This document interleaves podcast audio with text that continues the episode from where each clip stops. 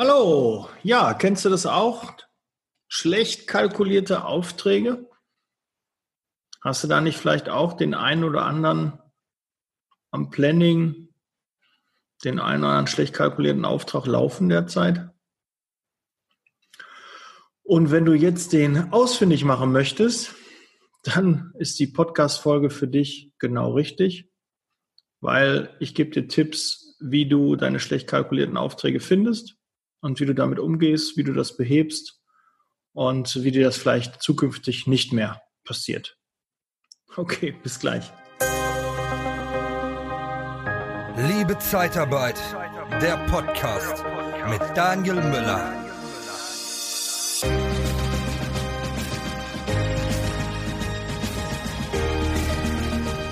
Ja, schlecht kalkulierte Aufträge, die haben wir alle. Ja, du bekommst einen Anruf, Kunde braucht dringend Personal und ja, du entscheidest dich dann, den Auftrag anzunehmen, obwohl der Faktor vielleicht gar nicht so gut ist. Das kennen wir alle, haben wir alle schon erlebt. Und äh, jeder hat an seinem Planning den einen oder anderen Auftrag davon. Aber du musst, und das ist jetzt wirklich äh, unumgänglich, Du musst regelmäßig deine Aufträge durchgehen. Du musst dir angucken, welcher Auftrag nicht lukrativ ist, welcher Mitarbeiter nicht auf seine Stunden kommt und du musst es einfach durchrechnen. Und du musst dich wirklich dazu zwingen, dass du das mindestens ja, einmal im Monat machst. Idealerweise alle zwei Wochen. Und dann durchforstest du deine Aufträge jeden einzelnen Mitarbeiter und guckst dir an, Verrechnungssatz, Stundenlohn, wie viele Stunden hat der Mitarbeiter, kommt er auf seine Stunden, ja, zahlt der Kunde auch, auch wichtig, ja, ist der Mitarbeiter schwierig, habe ich da viel Ärger mit, ist das ein einfacher Mitarbeiter und und und alles wichtige Faktoren, die für den Auftrag wichtig sind. Ähm, hast du da irgendwelche Leichen wirklich im Keller und du merkst das gar nicht und dein Ergebnis ist schlecht, obwohl du alle unter hast. Oder du denkst, du hast eigentlich alle unter, hast alles richtig gemacht, aber Pustekuchen, im Ergebnis ist das nicht zu sehen. Und das liegt an schlecht kalkulierten Aufträgen. Und das hat nicht nur was mit dem Verrechnungssatz zu tun, sondern auch mit den anderen Faktoren. Ähm, ja, wie, wie, wie gehen wir da mal dran, um einfach zu rechnen? Du hast einen Mitarbeiter, der hat 10 Euro Stundenlohn und du hast normalerweise einen Zweierfaktor, das heißt mal zwei. Also da nochmal ganz, ganz wichtig. Das KVT-Tool gibt es immer noch kostenlos, habe ich immer noch auf der Seite, ist immer noch frei. Du kannst auf meine Internetseite liebezeitarbeit.com gehen und kannst dir dieses Tool runterladen. Das errechnet dir, was du für einen Faktor hast, was du für einen Verrechnungssatz nehmen musst, wie du dein Fahrgeld, wie du die Lohnnebenkosten und alles mit einrechnest, ja. Du kannst also mit dem Verrechnungssatz spielen, du kannst mit dem Faktor spielen. wenn du da ein Tool brauchst, wenn du keins hast, dann hol dir das. Ist kostenlos, ja, geht auch ohne Excel, geht auch mit Open Office. Und wenn eine Aktualisierung kommt, kannst du das jederzeit, kriegst du da auch ein Update von mir. Ja, es sind auch zwei Empfehlungen für ein Helfer für, und für einen Facharbeiterlohn, dass du da einfach mal weißt, was du da nehmen sollst. Aber damit kannst du schon mal rechnen. Damit du auch weißt, was überhaupt ein Faktor, was das da bedeutet. Na gut, bei 10 Euro und 20 Euro ein Zweier Faktor kann jeder schnell rechnen. Aber bei jedem anderen, ne, wenn du 12,73 und dann äh, hast du 1,77 Faktor, dann weißt du halt nicht genau, was das jetzt für ein Verrechnungssatz ist. Deshalb schau dir das da an, hol dir das Tool und dann nutzt das. Ja, weil du musst es wissen. Das ist die, wirklich die Basis. Einen Auftrag machen ist schon gut. Einen Mitarbeiter einstellen ist auch gut. Aber einen Auftrag platzieren, der auch für alle Seiten Spaß macht und Sinn macht, das ist elementar. Weil was hilft dir, wenn du ganz viele Mitarbeiter einstellst und ganz, ganz tolle Kunden hast und ganz, ganz tolle Aufträge, aber du da im Endeffekt nichts überbleibt für euch, für dich.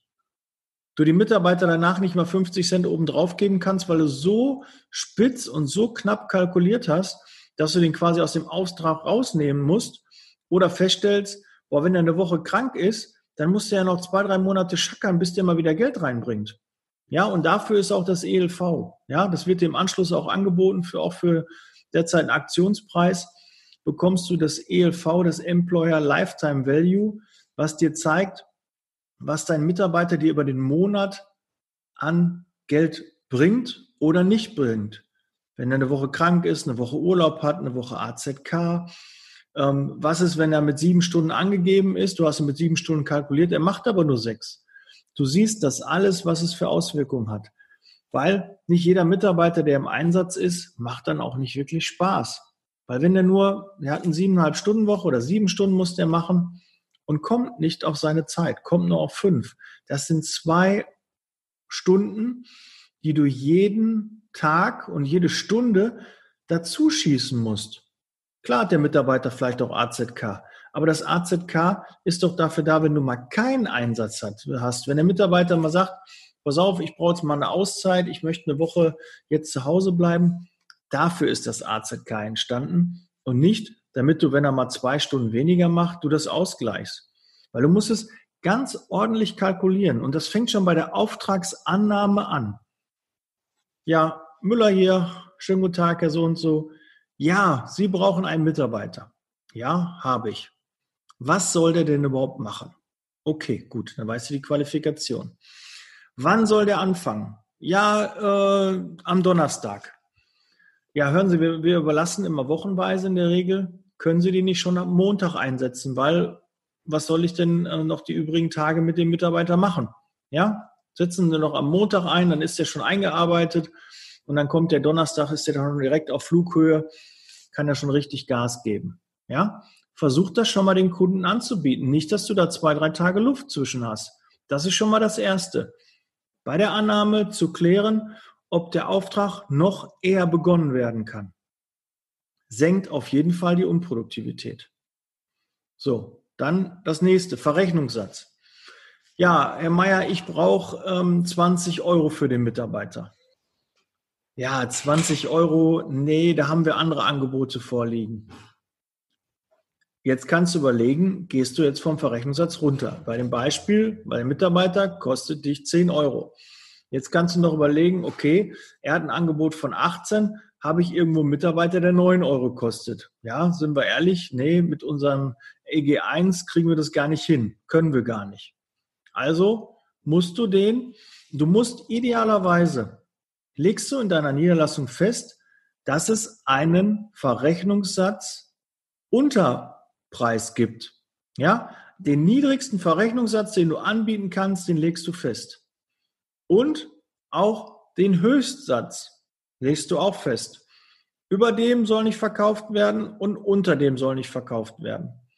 Weil wenn das der Fall ist, dann muss der Mitarbeiter sich bei dir melden und da musst du das freigeben automatisch hast du da eine gewisse, ja, ein, ein Fallschirm drin. Ja, weil wenn du sagst, unter dem darf nicht angeboten werden, bei der natürlich von Qualifikation zu Qualifikation unterschiedlich. Ganz klar. Darfst also nicht äh, den Unterschied machen bei einer Fachkraft oder so. Ähm, und ein Helfer muss ein Unterschied da sein. Ja, also da nicht einfach sagen, ähm, das machen wir generell. Du kannst auch mit einem Faktor arbeiten. Aber leg da lieber anhand des Faktors einen Verrechnungssatz fest. Unter dem geht bei uns kein Mitarbeiter raus. Und das ist auch eine Orientierung für die Mitarbeiter. Klar wird der ein oder andere moppern und sagen, oh ja, für das Geld kann man da keinen Umsatz machen oder so. Ja, dann soll er jemand anders anrufen. Aber sind wir doch mal ehrlich, es, doch, es zieht doch heute wieder, heutzutage ist es doch wieder gutes Geschäft. Wir haben doch wieder gut zu tun. Es kommen doch regelmäßig Aufträge rein. Und dann such dir doch auch die guten Aufträge und pack deine Mitarbeiter nicht, wenn du zwei, drei Aufträge hättest. Das ja auch, warum müssen wir Schweinepreise eingehen? Weil uns die Alternativen fehlen. Wenn du genügend Vertrieb gemacht hast, wenn du bei deinen Kunden bekannt bist, deine Kunden dich kennen und regelmäßig anrufen, hast du in der Regel immer zwei, drei Alternativangebote wo du deinen Mitarbeiter auch hinschicken könntest. Und wenn das einmal im Kopf klar ist, ist der Verrechnungssatz überhaupt nicht mehr das Problem, weil du weißt, Ich kann den, wenn der nicht will, biete ich den da an. Wenn der nicht will, dann gehe ich noch eine Tür weiter. Kein Problem, ich habe noch eine Alternativfrage oder eine alternative Anfrage. Das merkt der Kunde. Der merkt, ob du hinter dem Verrechnungssatz stehst, der merkt, ob du noch Alternativen hast, ob du auf ihn angewiesen bist, das merkt der in deiner Ansprache, in dem, wie du reagierst. Ja, es ist doch legitim und es wäre doch dumm auch von den Einkäufern, von den Bestellern, die bei uns anrufen, wenn die nicht ein bisschen am Verrechnungssatz handeln wollen. Aber dann sag doch mal, keine Ahnung, da machst du da einen glatten Betrag. Ja, du hast, keine Ahnung, 21,37 Euro angeboten. Und dann sagst du ihm, passen Sie auf, okay, ja, ich mache, was habe ich jetzt gesagt, 20,37 Euro, ich mache 20,20 Euro. Ja, kann ich noch machen, das kriege ich mit meinem Chef hin. Das sind 17 Cent. Ja, plan das schon ein. Mach krumme Beträge. Wenn der Kunde handeln will, gib ihm vielleicht ein bisschen. Zum Beispiel in der Alten- und Krankenpflege kann ich dir sagen, die handeln nicht. Wenn du ein Problem löst, ja, wenn der Kunde ein richtiges Problem hat, dann ist der Verrechnungssatz in 99,9 Prozent der Fällen wirklich egal. Dann ist der wirklich egal. Du löst ein Problem und dann spricht keiner über den Preis, weil das, was im Worst Case passiert, der Kunde bekommt keinen Mitarbeiter und kann seine Aufträge nicht, wird in Regress genommen, ähm, wir, äh, kommt in Verzug, ähm, seine Mitarbeiter müssen vielleicht noch Samstag oder Sonntag arbeiten oder in der Pflege, die müssen eine Station, einen Wohnbereich zumachen. Das ist viel, viel teurer. Hier, geht es nicht darum, um Wucher, um zu nehmen, was du kriegst von dem Kunden. Deshalb solltest du einen Verrechnungssatz-Höchstpreis auch festlegen, damit sowas nicht passiert, dass du nicht auf einmal äh, Wucherpreise hast. Aber du musst einfach auch überlegen, es kann auch sein, dass du einem Mitarbeiter 20, 25 oder 27 Euro in der Pflege zum Beispiel zahlst. Dann musst du natürlich auch einen höheren Verrechnungssatz nehmen. Aber den musst du auch denken können. Weil wenn du nicht denken können, kannst, dann merkt der Kunde sofort auf der anderen Seite, na, der steht nicht hinter seinem Verrechnungssatz. Da ist auf jeden Fall nur Luft drin. Das kennst du auch, du bist angerufen, kriegst irgendwie ein Angebot und merkst schon direkt, obwohl du eigentlich gar nicht so der, der Falscher bist vom Herrn, merkst du direkt, oh, da geht was. Ja, oh, da habe ich schon gehört, da ist Luft drin. Und jetzt bist du auf der anderen Seite, also telefoniere nicht so, dass der andere merkt, dass da noch Luft drin ist, sondern er muss schon merken, dass es spitz auf Knopf kalkuliert, ein bisschen weil er Kunde ist, geht was. Ja, mach doch lieber, dass du ihm sagst, ja, keine Ahnung, ähm, du gehst ein bisschen runter, etwas, ne? Oder gibst eine Draufgabe oder sagst ihm, pass auf, und, und wenn er dir was, wenn du ihm was anbietest, und er sagt, ich brauche eine Woche einen Mitarbeiter, und sagt, der Mitarbeiter ist mir zu teuer, ich möchte weniger bezahlen, und du gehst dann 17 Cent nach unten, dann sag ihm aber auch, dann müssen sie ihn aber auch zwei Wochen nehmen, nicht nur eine Woche. Und bums, hast du zwei Wochen Umsatz im Sack und nicht nur eine Woche. Auch ein gutes Mittel, ähm, das zu klären. Dann haben wir den Verrechnungssatz. Dann musst du auch fragen, wie viele Stunden wird der Mitarbeiter eingesetzt? Ja, äh, ja, normal. Ja, äh, für, was ist normal? Für uns sind vielleicht acht Stunden, neun Stunden normal. Für ihn sind vielleicht zehn Stunden normal. Oder für ihn sind siebeneinhalb Stunden mit einer halben Stunde Pause normal. Du musst das abklären. Du musst wissen, wie viele Stunden der am Tag arbeitet, in der Woche arbeitet, dass der auf seine Ehemals kommt. Und das würde ich auch vertraglich vereinbaren. Schreibe in den Arbeitnehmerüberlassungsvertrag rein, wie viele Stunden der Mitarbeiter zu arbeiten hat. Sprich es vorher an, lege die Stunden fest, den Verrechnungssatz fest, welcher Mitarbeiter kommt und schon mal mindestens die Überlassungsdauer lege die vorher fest. Wenn du das nicht machst, ist einfach der Spielraum viel zu groß und es kann dir eher passieren, dass du einen schlecht kalkulierten Auftrag hast, der einfach so weiterläuft. Weil es sind meist die Aufträge, die am längsten laufen, sind die, die am schlechtesten kalkuliert sind. Ja, weil der Kunde ja doof wäre, wenn er den Mitarbeiter abmeldet, weil er kriegt ja so günstig gar keinen anderen mehr. Und gehe auch davon aus, je länger der Mitarbeiter da ist, umso eher ist der Kunde auch bereit, mehr für den Mitarbeiter zu zahlen. Weil der ist eingearbeitet, der kennt den, ne, der kennt die ganzen Prozesse, der muss nicht mehr angelernt werden, der ist einfach fit, der weiß, wo die Sachen stehen und, und, und. Der hat sein Werkzeug, der kennt die Kollegen, die wissen, was er kann. Ja, also kann man da auch eine Anpassung vornehmen. Und auch wenn du einen Auftrag findest, der schlecht kalkuliert ist, dann ist es deine Aufgabe, den Kunden anzurufen. Hören Sie mal zu. Wir haben Ihnen da ein Angebot gemacht. Aber ich muss dem Mitarbeiter jetzt mehr zahlen. Der ist jetzt länger bei Ihnen. Ja, also ich kann den Verrechnungssatz nicht mehr halten, sondern wir müssen eine Anpassung machen. Und zwar nach oben. Ja, sprich nicht von Erhöhung, sondern einer Anpassung. Anpassung ist ein schöneres Wort als na, wir müssen eine Preisanpassung machen, hört sich doch besser an, als wir müssen die Preise erhöhen. Und das ist übrigens jetzt der Preis. Nein, wir müssen eine Anpassung machen. Ja, die würde ja auch theoretisch nach unten gehen. Eine Anpassung kann ja nach unten gehen. Eine Erhöhung kann nie nach unten gehen. Ja, das ist immer so. Ja, der, der Begriff Anpassung ist einfach besser, besser geankert beim Kunden und hört sich einfach besser an. Ja, dann verwendest du den. Jetzt haben wir den Verrechnungssatz gehabt, die Stunden und natürlich auch die Länge des Auftrages. Du kannst ja zum Beispiel den Kunden auch sagen, ja, Herr Kunde, Sie wollen ja jetzt ein bisschen was am Preis, ähm, wenn Sie den Mitarbeiter, Sie haben jetzt gesagt, einen Monat, wenn Sie den zwei Monate nehmen, dann kann ich Ihnen 50 Cent entgegenkommen. Ja, aber ich habe schon mal in der letzten Folge oder einer der letzten Folgen gesagt, fang nicht an, kostenloser Tag, zwei Tage oder sogar eine Woche kostenlos zur Einarbeitung zu geben, Nein, das ist extrem viel Geld, was dir fehlt. Wenn du das ELV-Tool hast, dann siehst du direkt, wenn du einen Tag, zwei dem kostenlos gibst, dem Mitarbeiter, du musst ihn ja trotzdem bezahlen, das, was dir an Umsatz dann nachher fehlt, ja, das ist ein Riesenbetrag und es steht nicht im Verhältnis.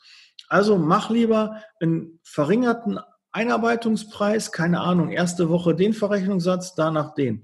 Dann hast du in der ersten Woche die Kröte zu schlucken, dass der Auftrag nicht so gut kalkuliert ist. Aber danach hast du den besseren, den höheren Verrechnungssatz.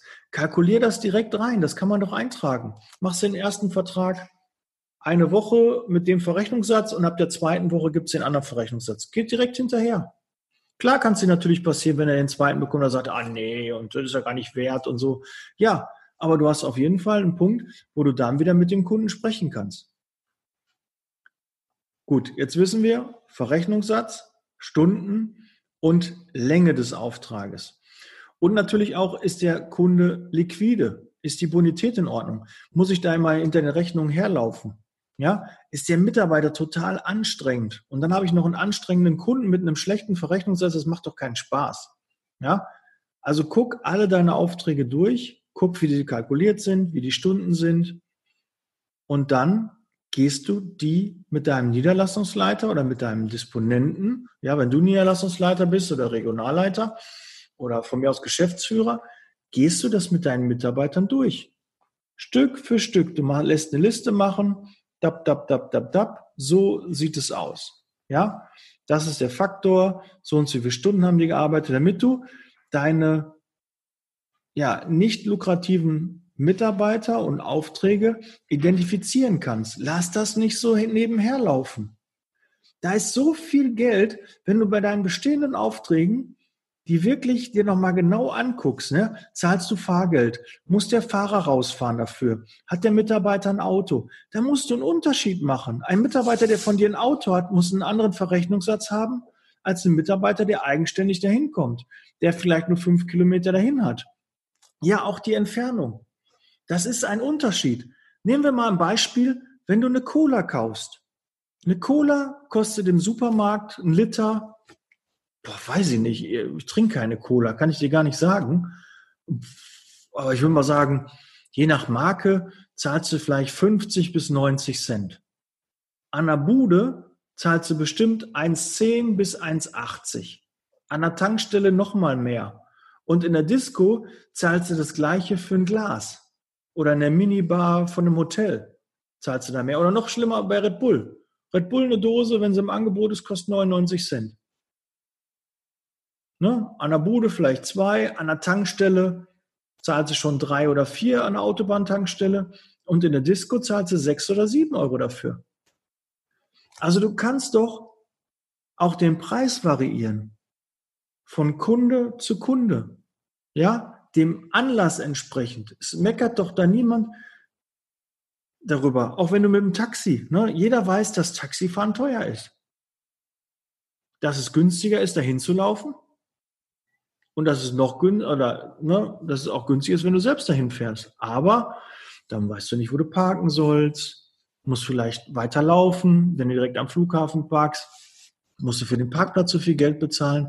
Das sind alles Dinge, die man abwägen kann und dann gibt es unterschiedliche Preise. Warum beschwert man sich nicht oder warum wird es akzeptiert, dass es am Flughafen teurer ist zu parken als in der Innenstadt oder irgendwo auf dem Dorf ne, oder jetzt bei solchen im Ruhrpark ist komplett kostenlos das Parken. Ja, das ist doch immer ein, ein Unterschied. Man kann doch für die gleiche Leistung an unterschiedlichen Orten, weil sie unterschiedliche Effekte haben, kann man auch einen unterschiedlichen Preis nehmen. Und das muss dir einfach mal wirklich rein in den Kopf, dass du da auch differenzieren kannst. Du kannst nicht einfach immer Preis X nehmen. Das geht nicht. Angebot und Nachfrage. Das ist Marktwirtschaft. Hat schon immer so funktioniert und wird auch weiterhin so funktionieren. Also nimm nicht immer von allen das Gleiche. Deine Mitarbeiter bekommen auch nicht das Gleiche. Hat er sich besser verkauft? Hat er eine längere Ausbildung? Ist er vielleicht mobil? Muss er mit öffentlichen Verkehrsmitteln? Muss der gefahren werden? Da muss ein Unterschied sein. Wenn du deine Mitarbeiter fährst, musst du mindestens einen Euro mehr vom Kunden nehmen. Zahlt der, zahlst du dem Mitarbeiter mehr Fahrgeld, weil er einfach weiter fährt, weil er vielleicht 50 Kilometer fährt. Du kannst doch nicht den gleichen Verrechnungssatz für einen Mitarbeiter nehmen, der 50 Kilometer zum Kunden fährt und ein anderer fällt zweimal aus dem Haus und er kostet das Gleiche. Kannst du sagen, ja gut, normalerweise hätte er weniger bezahlen müssen für den, der zweimal aus dem Haus fällt, weil dann zahle ich kein Fahrgeld. Aber andersrum wird doch ein Schuh raus. Er müsste eigentlich mehr bezahlen für den, der 50 Kilometer Anreise hat. Ja, setz doch auch ein Fahrgeld in den Auftrag rein. Ja, wenn du beim Verrechnungssatz nicht klarkommst, dann mach doch einfach ein Fahrgeld rein. Ja, steuerfrei, Ne, das hört sich doch ganz anders an. Da ist der Verrechnungssatz bis aus der Vergleichbarkeit raus und dann ist ein neues Thema das Fahrgeld. Und dann diskutiert ihr vielleicht über das Fahrgeld, aber nicht mehr über den Verrechnungssatz. Also da ist auf jeden Fall noch jede Menge Luft. Alle zwei Wochen, minimal alle vier Wochen musst du deine Aufträge komplett einmal durchgehen und dann direkt auch anrufen. Ja, du machst dir eine Liste, die und die Aufträge. Am besten machst du eine Excel-Tabelle und alle, die schlecht kalkuliert sind, machst du rot. Und dann gibst du vor, bis übermorgen möchte ich, dass das alles geklärt ist. Möchte ich zu jedem Verrechnungssatz was wissen.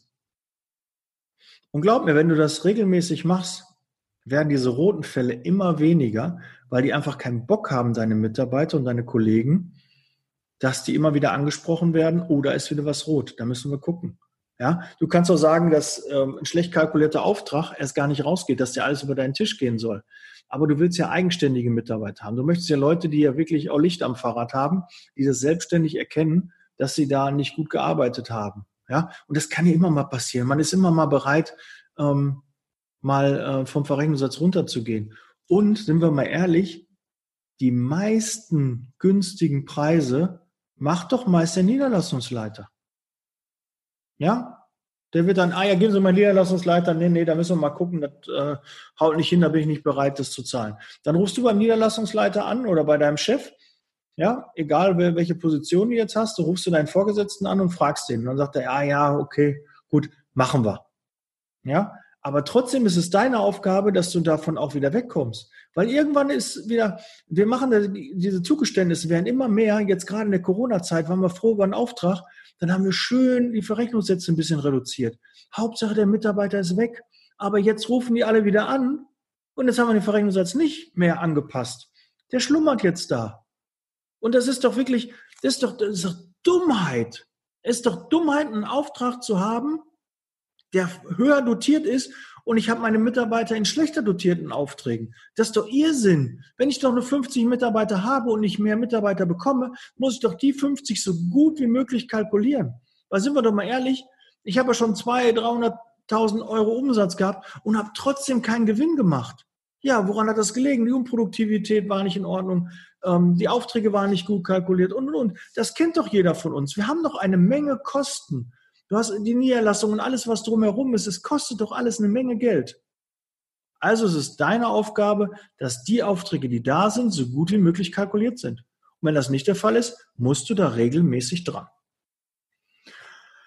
So, ja, dann da soll es das eigentlich auch gewesen sein. So identifizierst du deine schlecht kalkulierten Aufträge. Ein wichtiges Thema. Ich will nicht wieder extrem sagen. Ich sage ja oft, habe ich letztens gehört, extrem sehr häufig. Ich versuche das jetzt ein bisschen zu reduzieren. Aber das ist ein wirkliches wichtiges Thema, wo du dran gehen musst, wo auch Geld, das Geld liegt in der Unproduktivität und in schlecht kalkulierten Aufträgen. Und da musst du hinschauen. Nicht wegschauen, hinschauen. Und du wirst merken, nach einem Monat sind schon direkt die Ergebnisse besser. Ja? Geh an deine Auftragsleichen dran und beheb die. So, aber jetzt mein wichtiger Aufruf hier. Ich suche noch Interviewpartner zum Thema DGS, DSGVO, ähm, Euro-Recruiting. Ja, wenn du Ahnung hast von Euro-Recruiting, du hast rekrutiert aus dem Ausland, du kennst ja jemanden, du bist eine Firma, die das macht, ja, melde dich gerne bei mir, würde ich gerne ein Interview machen. Interessiert mich persönlich auch, weil wir das in, in meiner Firma noch nie eingesetzt haben. Haben wir schon oft damit beschäftigt. Aber Euro-Recruiting würde mich persönlich extrem interessieren, weil zum Beispiel Pflegekräfte, Facharbeiter fehlen uns in Deutschland.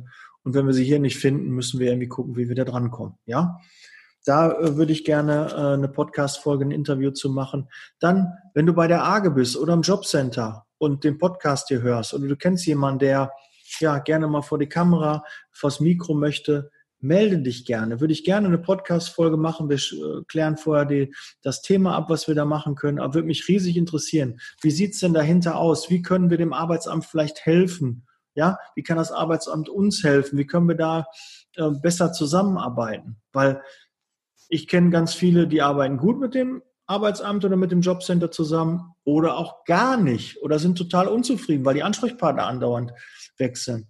Dass man einfach mal auch die andere Seite kennenlernt, weil wir, wenn wir Zeitarbeitsfirmen nicht mit dem Arbeitsamt zu tun haben, dann weiß ich auch nicht. Ja, das ist die kostengünstigste Möglichkeit, an Personal zu kommen und die sollten wir natürlich auch nutzen. Wenn da mal jemand hier für den Podcast zur Verfügung steht, ich habe den einen oder anderen Kontakt, aber die haben sich irgendwie so ein bisschen äh, quergestellt, haben nicht so die Zeit äh, da gehabt und durften teilweise auch nicht.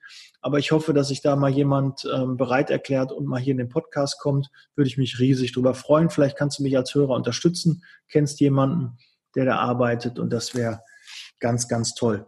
Dann Weiterbildungsträger ja, du bist ähm, beschäftigt bei einem Weiterbildungsträger, hast da was zu sagen, möchtest gerne mal vor die Kamera, vors Mikro, möchtest ein bisschen äh, sagen, wie ihr da arbeitet, was es da für Möglichkeiten gibt, was es für Förderungen gibt, was hat äh, die Zeitarbeitsfirma für Möglichkeiten, da eine Förderung zu beantragen, wie kann man die Mitarbeiter fördern. Das gleiche geht auch bei der AGE. Ne? Wie, wie für, äh, gebe ich, vielleicht hat euch jemand einfach Ahnung, der sich extrem gut mit dem Arbeitsamt auskennt ja, der einen guten Ansprechpartner hat und sein Wissen gerne mit mir teilen möchte, ja, auch, immer her. Ja, melde dich gerne, damit wir da zusammen eine Folge machen. Ja, wie man Förderungen beantragt, was man da macht, was möglich ist, in welcher Höhe auch, wie lange, ja, wie, wie das Prozedere ist, was es da für Töpfe gibt und so. Ja, würde mich echt interessieren. Ich glaube, auch viele Hörer wird es interessieren und das macht auf jeden Fall Sinn, wenn da sich mal jemand meldet oder von der VBG, von der Berufsgenossenschaft. Ja, würde ich auch gerne mal mit jemandem sprechen. Da gibt es auch zig Fragen, äh, die ich ihm da gerne stellen würde. Und ähm, das wäre toll, wenn sich da jemand meldet. Oder von unseren Berufsverbänden IGZ, BAP, ja, das wäre auch toll, ne, dass wir da mal ähm, jemanden hier in den Podcast bekommen. Oder irgendein Geschäftsführer von einer anderen Zeitarbeitsfirma möchte gerne sich mal hier präsentieren, möchte mal erzählen, wie er in die Zeitarbeit gekommen ist, äh, wie, er, wie er Zeitarbeit sieht, äh, was er da für Veränderungen sieht, wo er die Zeitarbeit vielleicht in fünf Jahren sieht. Also Themen, glaube ich, interessieren die Community, interessieren mich. Und wenn du da jemanden weißt, kannst du mir gerne den Kontakt herstellen Und dann freue ich mich auf einen Anruf und dann nehmen wir zusammen einen Podcast auf. Ja, und mittlerweile sind schon über 300.000 Hörer, ähm, die den Podcast jetzt schon gehört haben. Irre. Vielen, vielen Dank. Hätte ich nie gedacht, als ich vor über zwei Jahren da angefangen habe, dass es mal über 300.000 sind. Und jetzt knacken wir fast die 100.000 Downloads noch dazu. Irre. Ja, und die Abonnentenzahlen werden immer mehr. Die YouTube, ich habe jetzt auch äh, die, die 100 YouTube-Abonnenten auch erreicht. Auch vielen Dank dafür. Und äh, weiterhin fleißig teilen die Folge, dass wir halt noch mehr werden und noch mehr bewegen können. Ja, weil ich merke, ich habe immer mehr Einfluss auch in dem Bereich der Zeitarbeit und der soll natürlich weiterhin wachsen und das halt positiv auch. Ne, ich möchte meinen Einfluss positiv nutzen, damit wir auch weiterkommen in der Branche. Okay, ich bin raus, jetzt Leasing Baby, bleib gesund. Wir hören uns nächste Woche. Ciao.